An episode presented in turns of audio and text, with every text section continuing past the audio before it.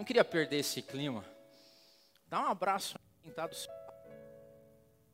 Abençoe a vida da pessoa. Diga, Deus te abençoe. Tua esposa, teu esposo, filho, filha, irmão, irmã. Tem gente nos visitando hoje. Que maravilha, hein? Que benção. Entender que Deus não muda. Quem muda somos nós. Isso aí, não perde tempo não. Você está em casa do lado do seu filho, da sua esposa, quem quer que seja, amigo, amiga. A gente tem que ter esse costume de abençoar a vida das pessoas. Podem sentar.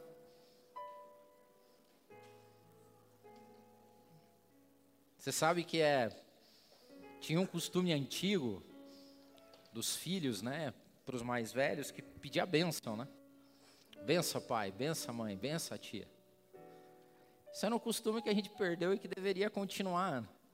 Nada mais poderoso do que a bênção de um pai, de uma mãe, de alguém que se importa sobre a vida de outra pessoa. Então, que Deus te abençoe, que a bênção de Deus te acompanhe, que por onde quer que você ande e passe, a bênção de Deus vá junto com você. Esse Deus que não muda, que não mudou. E Deus é maravilhoso porque Ele não sonega a bênção e nem faz acepção de pessoas a bênção dele nesse mover da graça que a gente vive hoje, a graça e o Espírito é derramado sobre toda a carne. Só que tem gente que recebe, tem gente que não, mas não negue bênção. Jesus, quando instruiu os discípulos, não tem nada, não, nem sei porque eu estou falando, ele não estava planejado. Mas Jesus, quando instruiu os discípulos, ele disse assim: vão pelas cidades. E quando você chegar na casa de alguém, saúde-os com a paz, a minha paz. E ele diz que alguns vão receber, outros não, mas isso não importa. A bênção tem que estar sempre disponível. As pessoas, umas recebem, outras não, mas nós não podemos segurar a bênção. Então, Deus te abençoe direto. Deus te abençoe. Você sabe que é uma boa também para é, eu costumo dizer Deus te abençoe. Às vezes não tem nada a ver, cara. Estou numa reunião de negócio, terminou. Valeu, Deus te abençoe. Deus te abençoe. Que bom, cria o costume, o hábito. Mas que bom que você está aqui. Que bom que a gente está nesse carnaval. Vou tomar uma aguinha aqui. No carnaval. Seguindo firme. E tem até bastante gente hoje. Eu falei, hoje vai ter pouca gente. Nada como um feriadinho para emendar, né? Mas que bom que tem, que tem esse time aqui, essa galera. E a gente vai continuar na nossa série, Dupla Cidadania. Acho que a, a primeira e a segunda administrações minha e do Tico foram mais para criar uma base naquilo que a gente vai falar. Hoje nós vamos para aspectos mais práticos dos nossos dilemas. Hoje eu quero falar sobre dilemas de relacionamento. Quais são os dilemas de relacionamento que a gente tem? Porque nós temos dupla cidadania. E você sabe que é difícil é, criar relacionamentos quando você vai para uma cidade nova, quando você vai para um país novo, pior ainda. Imagine quando você chega num país e não falam a sua língua. Já é difícil para a gente no normal, né?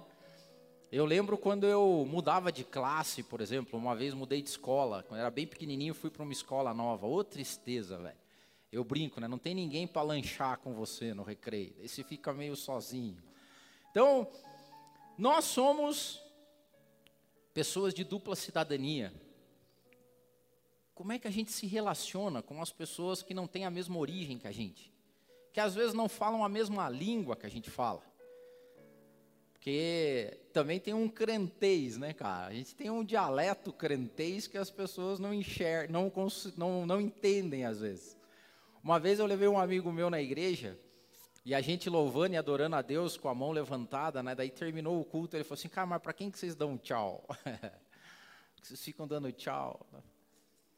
Costumes, práticas, jeitos, que às vezes revelam quem nós somos, às vezes não revelam. E hoje eu vou falar um pouco sobre isso e eu queria que você me acompanhasse e que você fosse colocando, sabe, o, o, no fundo dessa série, nós queremos resolver alguns dilemas, ou pelo menos ter mais noção das respostas. Eu queria que você acompanhasse a leitura. A primeira eu vou fazer em Marcos, no capítulo 2, do versículo 15 ao 17. E depois eu vou fazer Lucas, você pode acompanhar a leitura aí. Em Marcos 2, 15 e 17 diz assim: E aconteceu que, estando sentado à mesa em casa deste, também estavam sentados à mesa com Jesus e seus discípulos muitos publicanos e pecadores, porque eram muitos e o tinham seguido. E os escribas e fariseus, vendo-o comer com os publicanos e pecadores, disseram aos seus discípulos: Por que, que come e bebe ele com os publicanos e pecadores? E Jesus, tendo ouvido isso, disse-lhes: Os sãos não necessitam de médico, mas sim os que estão doentes. E eu não vim para chamar os justos, mas sim os pecadores ao arrependimento. Outra leitura, Lucas, no capítulo 7, versículos 33 e 34. A palavra de Deus diz assim: Porque veio João, o Batista, que não comia pão e nem bebia vinho, e dizeis: tem demônio.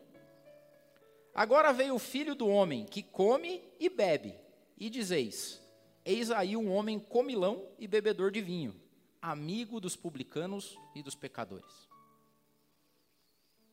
Eu vou usar como referência aqui primeiro a Jesus, João Batista, os discípulos, com questão a relacionamentos. Você já ouviu a frase: Diga-me com quem andas e te direi quem és? Já ouviram essa frase ou não? Dize-me com quem você anda e eu vou dizer quem você é. Nós, de dupla cidadania, nós temos alguns dilemas. Ainda mais agora, nesse novo mundo, onde praticamente tudo pode. Dilema, por exemplo, participamos de carnaval ou não? Porque de repente dá para fazer um bloco Unidos do MAP, e a gente vai para a avenida e canta louvor. Alguns se arvoram dizendo assim: não, mas vocês têm que participar, porque se Jesus vivesse hoje, eu tenho certeza que Jesus não estaria no MAP, mas Jesus estaria lá no meio do, dos blocos, das avenidas, falando com as prostitutas e salvando os pecadores. E aí? Sim ou não? A gente vai para balada ou a gente não vai para balada? A gente se diverte ou não se diverte? O dilema dos evangélicos hoje, dos cristãos, são as festas de casamento, né? Porque rola um touch-touch no final. E pode ou não pode, pastor? E a gente curte um ou não? Afinal de contas, ouvir Anitta é pecado? Não? Cara, esse lance do é pecado, não é pecado. Não são dilemas ou não? Dilema, eu vou convidar alguém que não é cristão para minha casa. Só que a pessoa é chegada numa cervejinha e num vinho, eu, eu sirvo ou não sirvo? Porque eu dou testemunho aqui em casa, ninguém bebe, ou bebe, ou não. Teve um. Teve, dilemas, cara, dilemas da vida cristã. E todo mundo acompanha hoje, porque essas coisas estão na rede. Esses dias aí filmaram um pastor dando um biquinho numa cerveja. Pronto, acabou o mundo gospel. Mas se eu vou no churrasco da firma, eu bebo ou não bebo, eu participo ou não participo? Não, daí os caras, não, participa, mas não pode ficar bêbado, porque a Bíblia diz, ó, oh, vinho. Tome do vinho, mas não se embriague com o vinho. Vai ou não vai? É, são dilemas, não é? Reuniões, jogos. Posso jogar um truquinho ou não posso jogar um truquinho? Não, porque as cartas do baralho representam diabo e o valete é o tentador e, e, a rainha é a Jezabel, sei lá o que, que os caras criam, mas e aí, pode ou não pode? Cara, dilemas de relacionamento, porque daí você vai no churrasco, daí os caras vão jogar um truco, aí qual que é a resposta padrão da galera? Minha religião não permite.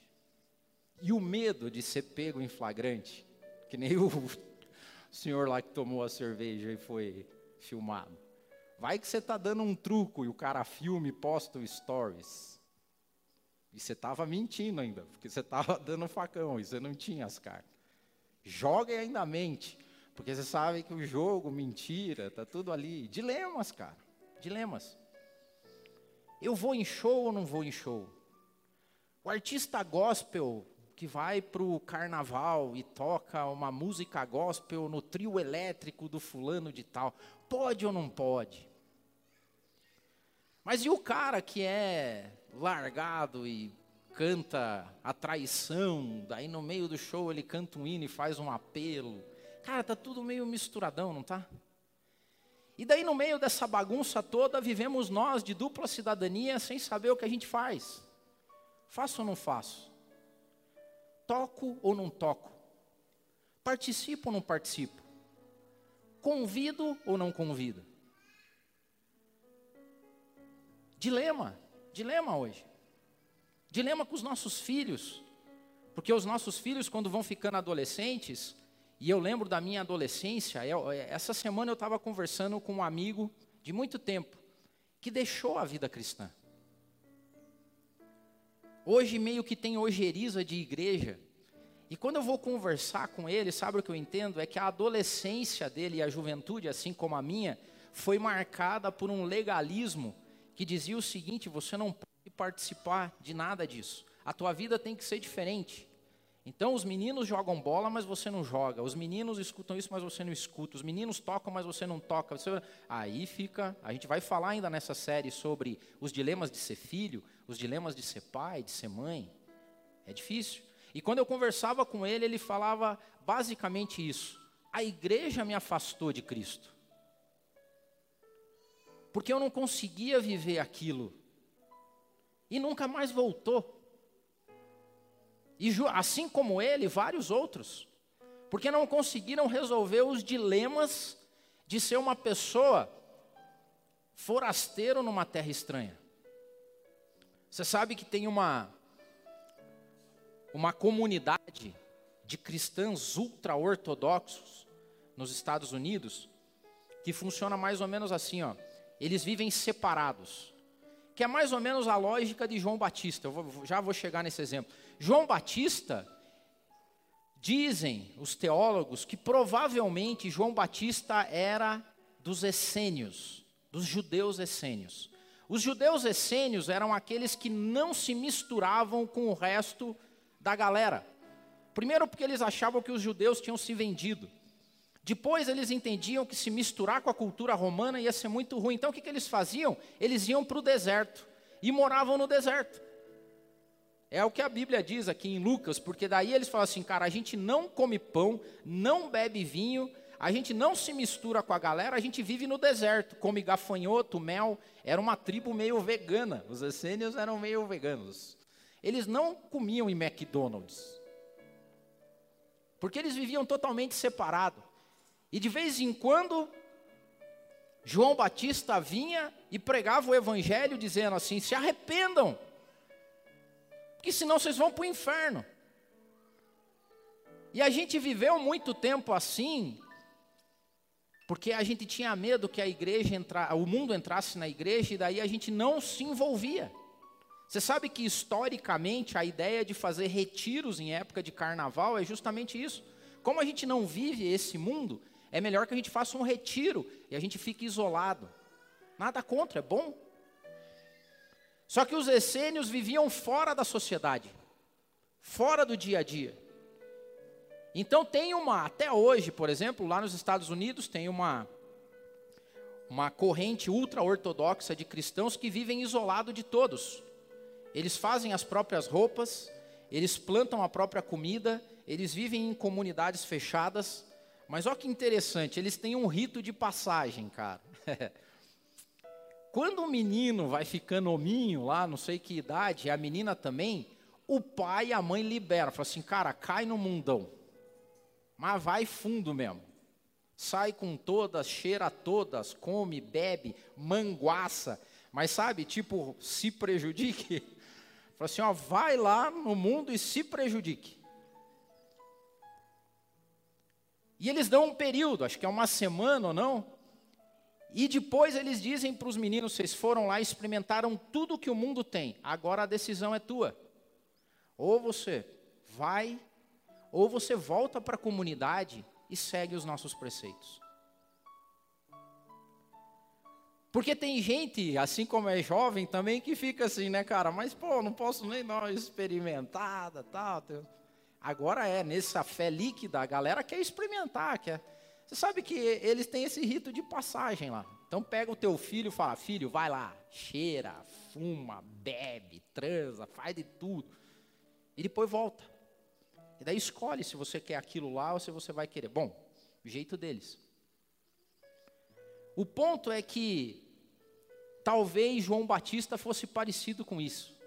João Batista não tomava cerveja, não tomava vinho, não escutava a música do mundo, não ia para as baladas, as festas de casamento não tinham touch-touch no final. Vivia uma vida asceta, livre de tudo. Aí vem Jesus. E aqui tem que ter cuidado, sabe? Porque tem uma galera que quer meter o pé na jaca, daí eles pegam assim, por exemplo, falam assim: "Ah, Jesus comia com os pecadores, então Jesus gostava de uma boa festa". Cara, a galera tá tão numa vibe doida que eles querem usar Jesus para provar os devaneios deles. É mais ou menos assim, o cara chega no extremo de falar assim: "Não, se Jesus estivesse na festa de casamento, Jesus ia pedir o funk". Porque Jesus vivia com os pecadores. Jesus é.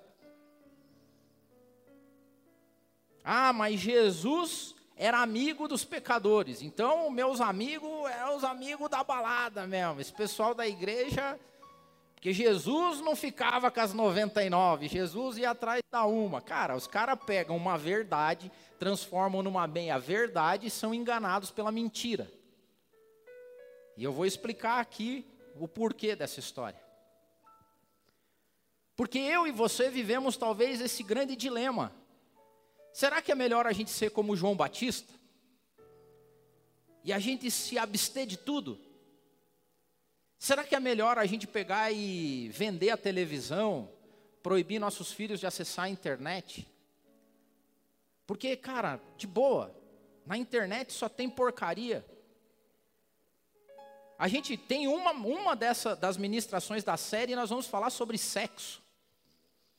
Como é que você faz para livrar o seu filho da pornografia hoje? Dilema.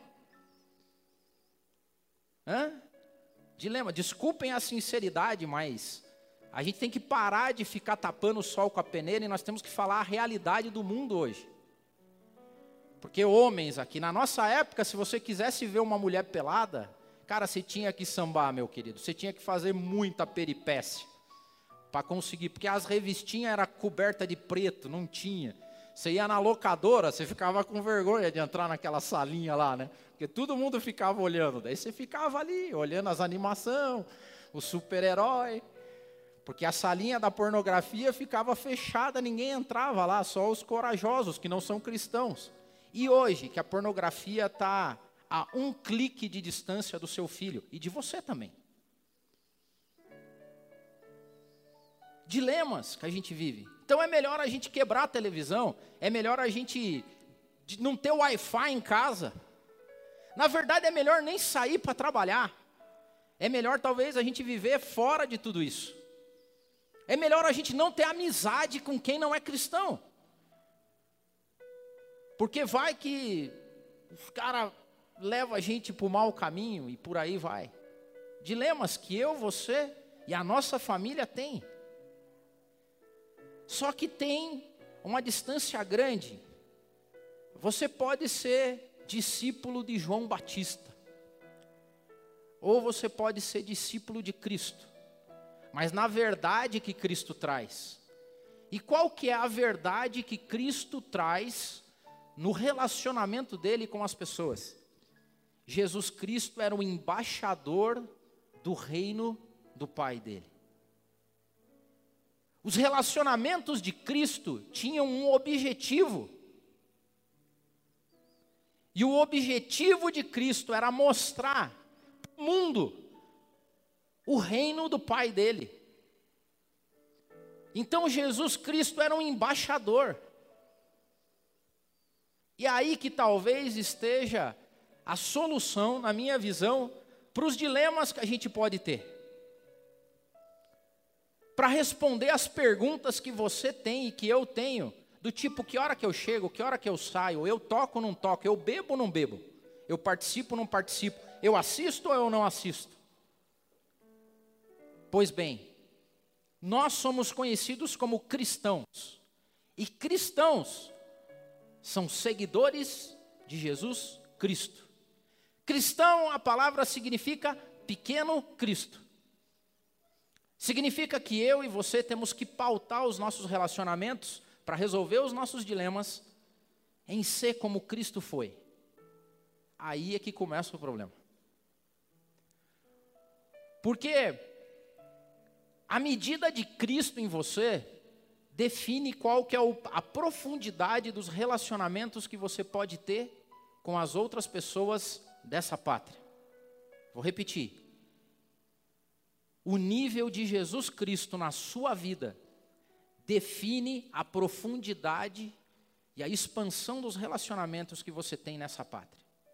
Por quê? Porque eu trouxe algumas características dos embaixadores. O que fazem os embaixadores? Primeira coisa, um embaixador é um representante do seu país. E ele é conhecido no jeito, no trejeito, no sotaque.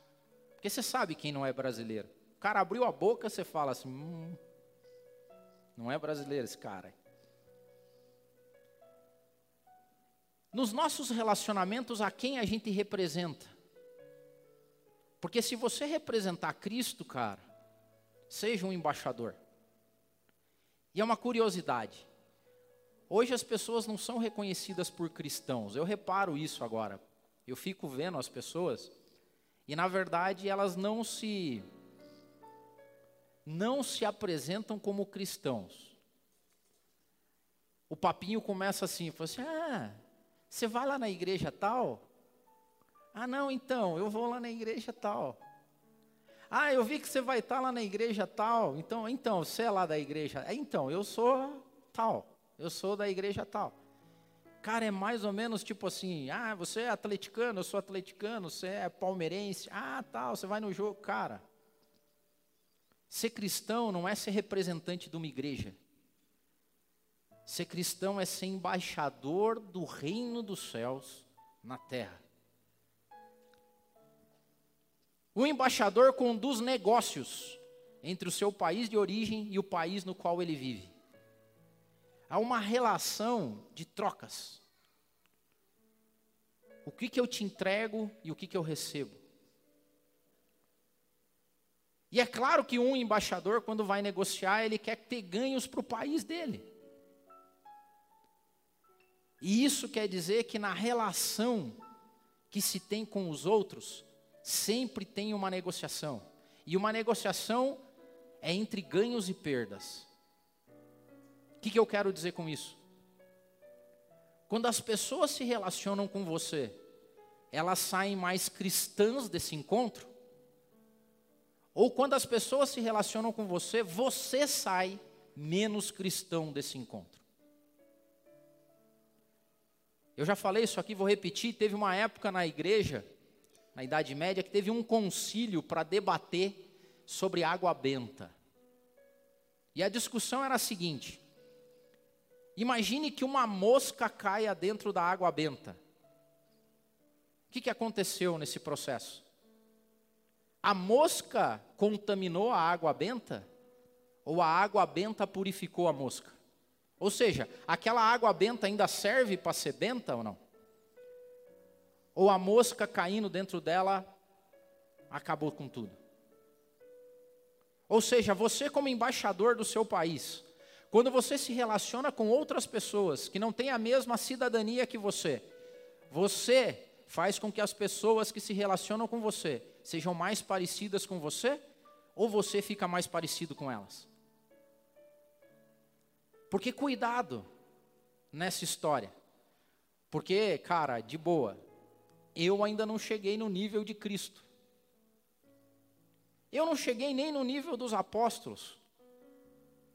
Que pessoas eram colocadas assim, ó, na beira do caminho, e quando os apóstolos passavam, a sombra deles curavam as pessoas. cara quer, quer ação mais. Imagine que você é embaixador, entendeu? Aí você vai visitar alguém que não é cristão, daí você chega lá, tem uma pessoa doente, como a gente fez aqui. Aí o solzinho bate atrás de você, a tua sombra encosta, passa por cima da pessoa, a pessoa é curada. Isso é o efeito de uma purificação tremenda. Esse relacionamento entre os embaixadores do reino e o resto do mundo. Quando pedem esmola, oferta, e você chega e fala assim: Olha, você me perdoa, não tenho dinheiro, mas o que eu tenho eu te dou, levanta e anda. Ser cheio do Espírito Santo. Isso nesse relacionamento quer dizer que quando um embaixador do reino chega em algum lugar, o ambiente melhora porque o embaixador está lá. Agora pode ter o inverso. Terceiro, um embaixador busca oportunidades para inserir a sua cultura, o seu jeito de fazer negócios e a sua política aonde quer que esteja. De novo, um embaixador, ele é o porta-voz da cidadania dele. E quando ele se relaciona com as pessoas, as pessoas se identificam ele pelo jeito da cultura dele, o jeito que ele faz negócio. E qual é a ordem de autoridade que ele responde? Nós vamos falar aqui na série também sobre negócios, sobre como ser patrão e como ser empregado. Será que nós estamos sendo bons embaixadores nos nossos relacionamentos diários de trabalho, por exemplo? Será que quando você fala para alguém que você fala assim, eu sou cristão, aí o cara fala assim, hum, então não precisa nem assinar o contrato. Pô, você é cristão, amigo, pega aí o que você quiser, eu sei que você vai voltar a pagar. É assim ou não? O nosso relacionamento é assim? As pessoas identificam a gente assim? Eu nem vou falar, esse aqui eu vou guardar para falar lá no dia, porque na verdade nós estamos feio na foto. O cara fala assim: é crente, velho do céu. Tá para pagar à vista? Paga primeiro, depois eu entrego. Dilema. Embaixadores lideram, lideram missões diplomáticas.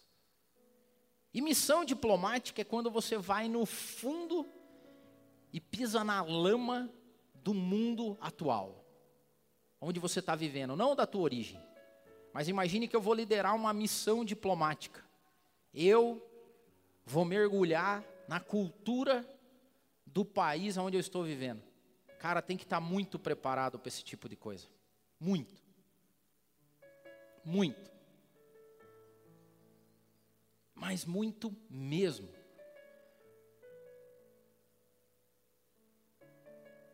Porque senão você pode pegar e falar assim, velho, eu acho que porque Jesus comia com os pecadores, então eu acho que eu tenho que comer com os pecadores. vou fazer uma missão diplomática na balada. Tem que estar tá bem preparado, querido. Tem que estar tá cheio do Espírito Santo para fazer uma missão diplomática como essa. Do contrário, a missão diplomática se perde na entrada que mais? Esse aqui talvez seja o mais importante. Embaixadores delegam ou tomam a frente em pedidos de asilo. Imagine que tem uma pessoa que vive num país e ela está sendo oprimida, ela sofre, ela está sendo perseguida. Ela pode ir até uma embaixada e pedir asilo. Eu quero encontrar refúgio aqui. Quer saber como os teus relacionamentos andam? Quando os teus amigos e amigas estão em problemas, eles procuram você como refúgio? Eles pedem asilo para você?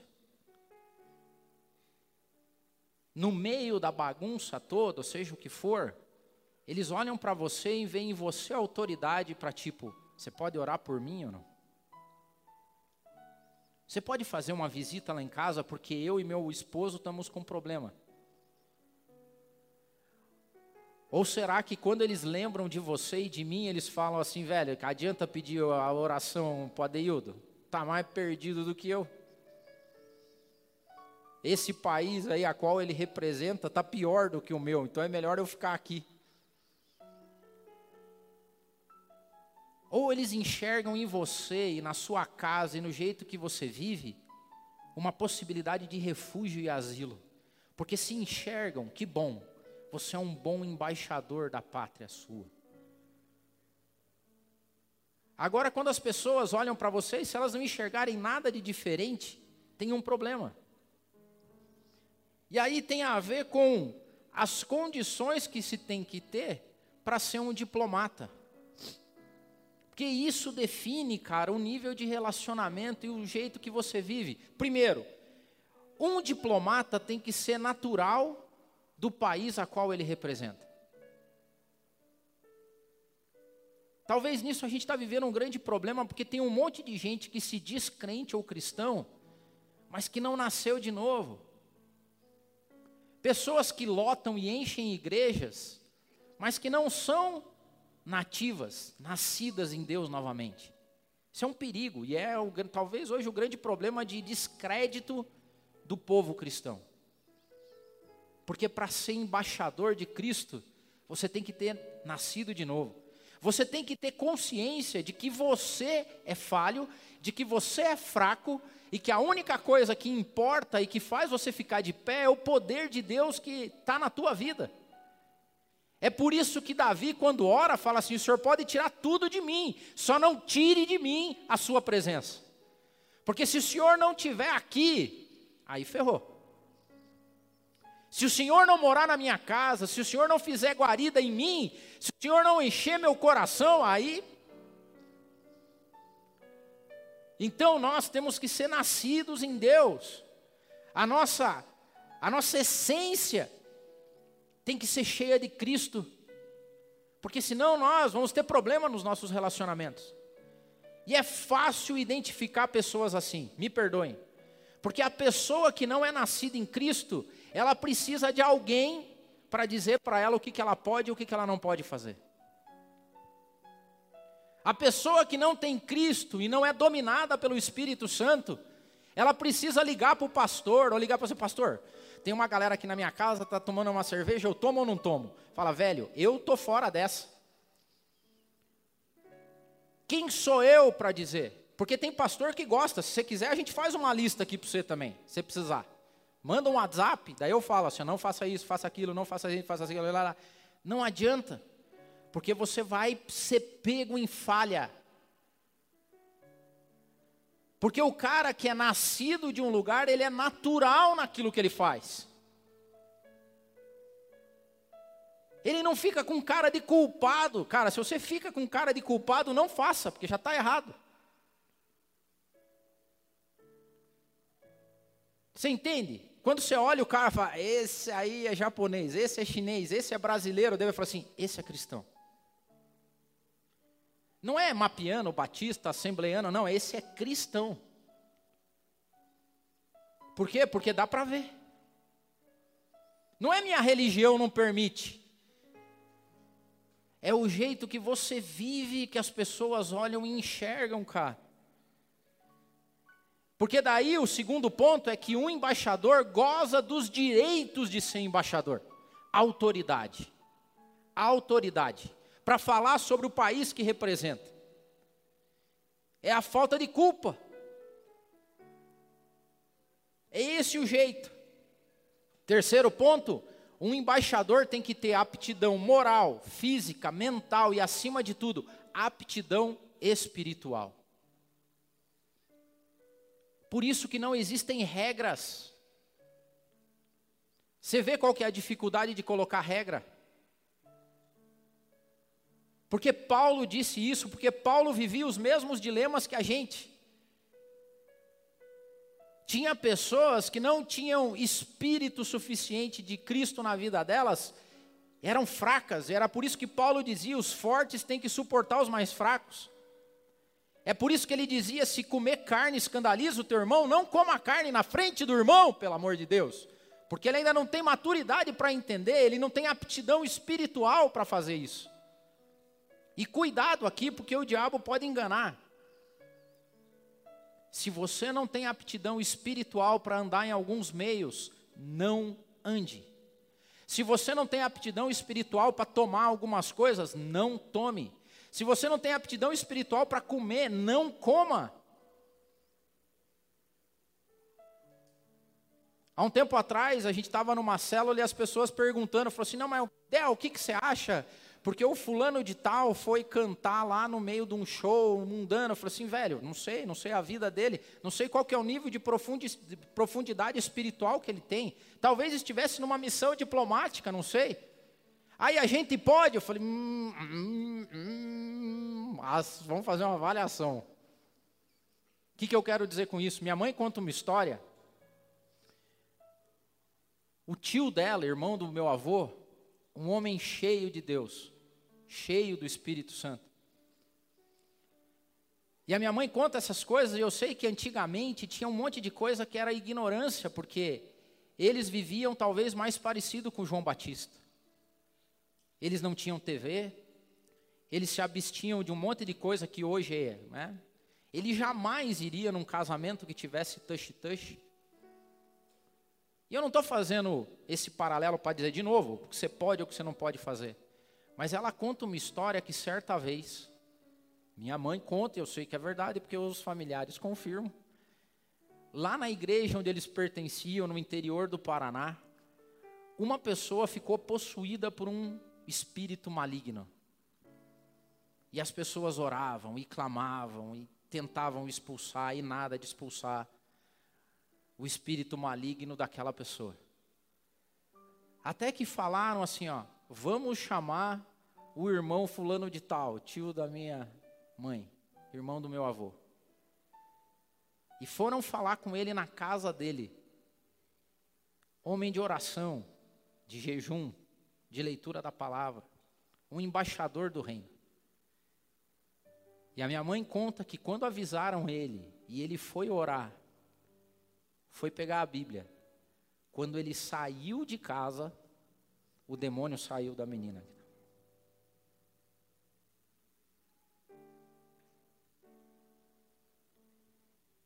Você quer ter um relacionamento com esse mundo? Jesus tinha. Jesus não era João Batista. Seja cheio do Espírito Santo. Mas muito cheio. Não é pouco, não, muito. E por que, que eu falo isso? Porque o mundo precisa disso. O mundo precisa de pessoas cheias de Cristo. Porque João Batista era o outsider. Era aquele que vivia fora porque não tinha medo de se contaminar. Agora Jesus era aquele que chegava e abençoava o ambiente. Jesus era aquele que tocava e as pessoas eram curadas. Jesus era o asilo e o refúgio daqueles que precisavam de ajuda.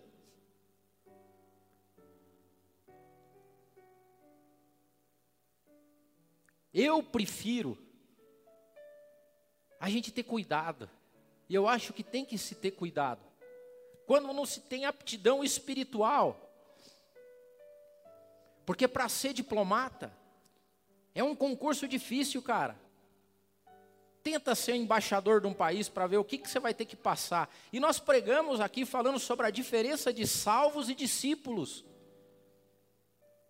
E Deus procura adoradores, aqueles que sejam tão cheios dele, que não importa o local, a ordem, a festa, eles consigam transmitir aquilo que Deus tem.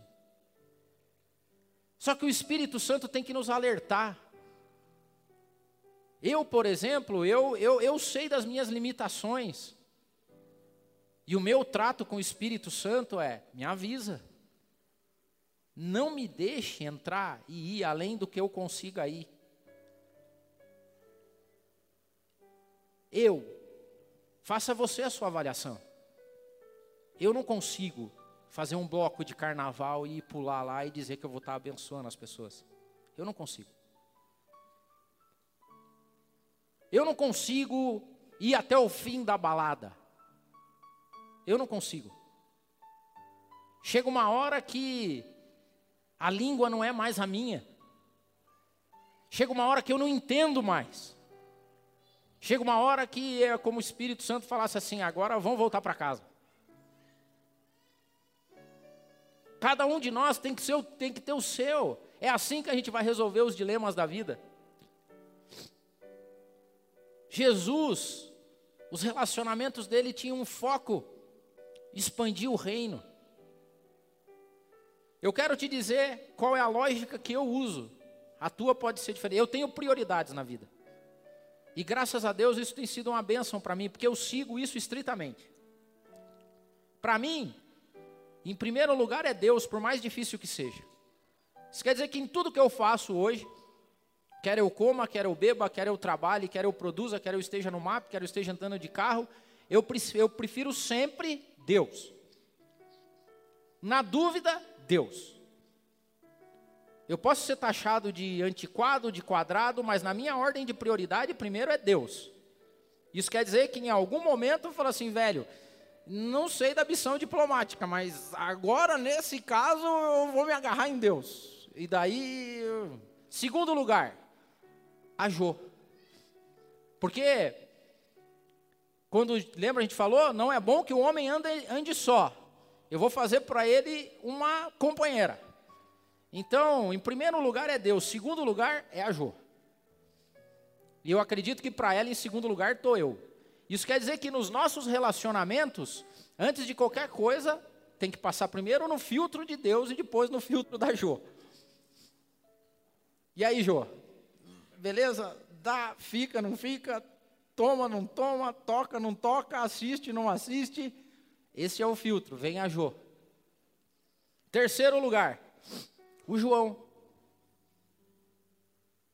O que eu vou fazer tem a ver com o João? Cara, isso serve para mim em tudo. Às vezes as pessoas me convidam para compromissos e eu não vou. Daí você fala, não, Adeildo não se envolve, não, porque se a Jo e o João tiver antes, eles têm prioridade. Me perdoe. E deveria ser assim na sua casa também. Tá? Primeiro Deus, depois seu esposo e sua esposa, depois seus filhos. Então, imagine o seguinte: você se comprometeu com o seu filho de fazer alguma coisa com ele, e nesse meio tempo apareceu algum convite, é convite de Deus? Não sei dizer. É convite do esposo e da esposa? Não, filho. Depois, parentes. A palavra de Deus fala para a gente cuidar dos nossos. Segundo lugar, vem os parentes. Depois vem os amigos. Olhe só, cara, não leve a mão, mas amigo tá lá na. Depois vem os desconhecidos, os colegas, cara. Tem um monte de gente que troca a festa da firma pela família. Que troca lá o truco e o futebolzinho pelo filho ou pela filha. Não, cara. Tem uma ordem de prioridade nessa lógica. Depois os desconhecidos. E por último, os inimigos, os pecadores, o que, que Jesus falava. Daí você falava, não, Del, mas você tem que estar no meio. Cara, se a coisa não tiver resolvida com Deus, se não tiver resolvida com a sua família, com a sua esposa, com o seu esposo, se não tiver resolvido com os seus filhos, o que, que você vai fazer lá, meu querido? Tô bem com os amigos, tô bem no truco, tô bem no carnaval e no bloquinho. Em casa está uma tristeza. Os filhos não te reconhecem como pai como mãe. Tá errado. E eu tive uma palavra para mim que foi libertadora quando eu fui ler, já falei isso, vou repetir. Quando eu fui ler a biografia do Martin Luther King, que ele tem uma frase que ele diz o seguinte: Ainda bem que Deus me pediu para amar os pecadores, não para gostar deles. Amor redentor de Cristo é uma coisa, gostar é outra. Isso quer dizer que jamais, escuta o que eu vou dizer, jamais Jamais convide alguém para sua casa que vai levar maldição e destruição para sua casa. Porque tem inimigos, tem gente querendo destruir tua vida, tua família. Se preserve, meu amigo, não se prejudique, se preserve. Se tem gente insana, se tem gente tola, querendo levar você, tua esposa, teu esposo, teus filhos, evite. Eu nunca vi escrito na Bíblia que Jesus chamou fariseu para comer alguma coisa junto. Jesus não convidava ou convidava. Vamos fazer lá uma, uma festinha lá, vamos uma pizza. Aí você vai chamar o cara que quer ter mal, amigo. Olha a diferença. Quando Jesus foi fazer uma ceia, ele chamou os caras próximos dele. A broderagem. Isso é gostar. Agora, quando Jesus está pendurado no madeiro, morrendo, a primeira oração que ele faz é para os fariseus, é para os romanos.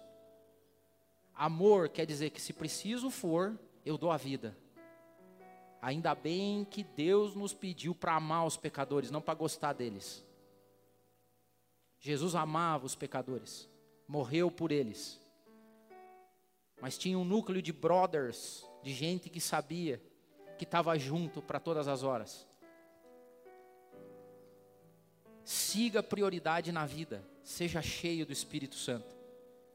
Eu quero terminar com a oração sacerdotal de Cristo. Porque essa oração é maravilhosa e eu quero que você saia daqui com as palavras de Jesus sobre a sua vida. Escrito em João, no capítulo 17. Eu peguei alguns versículos. É Jesus orando pela gente. Que maravilha. Obrigado, Jesus. Pai, eu rogo por eles. Não rogo pelo mundo, mas por aqueles que o Senhor me deu, porque eles são teus. E todas as minhas coisas são tuas, e as tuas coisas são minhas, e neles sou glorificado. E eu já não estou mais no mundo, mas eles estão no mundo, e eu vou para ti. Pai Santo, guarde em teu nome aqueles que o Senhor me deu, para que eles sejam um assim como nós. Estando eu com eles no mundo, eu os guardava em teu nome. Tenho guardado aqueles que tu me deste, e nenhum deles se perdeu, senão o filho da perdição, para que a escritura se cumprisse. Mas agora eu vou para ti, e digo isto no mundo, para que tenham a minha alegria completa em si mesmos. Dei-lhes a tua palavra, e o mundo os odiou, porque não são do mundo, assim como eu não sou do mundo. Eu não peço que o Senhor os tires do mundo, mas que os livre do mal. Eles não são do mundo, como eu do mundo não sou. Santifica-os na tua verdade. A tua palavra é a verdade. Que você saia daqui tão cheio do Espírito Santo. Até o dia que você não precise mais perguntar para os outros o que, que é pecado e o que, que não é pecado. Até o dia que você tenha consciência de onde você pode estar e de onde você não pode estar. E até o dia que você e sua casa sejam um refúgio aonde as pessoas possam se achegar. Deus abençoe. Tu és minha vida, Jesus, és meu amigo.